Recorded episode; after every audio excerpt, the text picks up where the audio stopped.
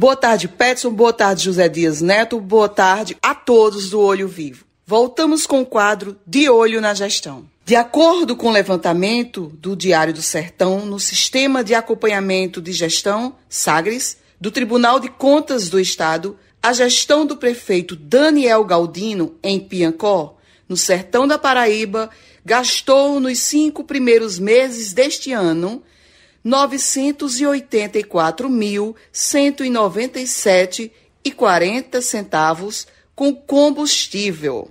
A despesa já ultrapassa a média de gasto do município no ano passado, durante o mesmo período. Realizando um cálculo simples, o valor dá para adquirir 165 mil litros de óleo diesel, combustível mais caro do mercado, e daria para fazer, em média, 4 mil viagens entre a cidade de Piancó e a capital João Pessoa.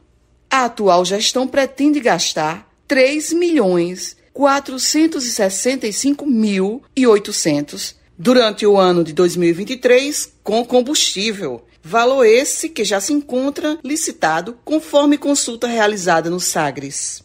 Que diz a gestão? Procurado pela reportagem, a gestão do prefeito Daniel Galdino não atendeu nossas ligações. Deixamos o espaço aberto para a versão da administração municipal de Piancó através do nosso e-mail diário do sertão gmail.com.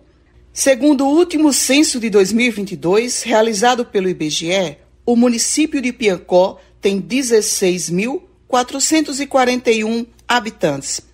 Direto da redação, Josi Vilace.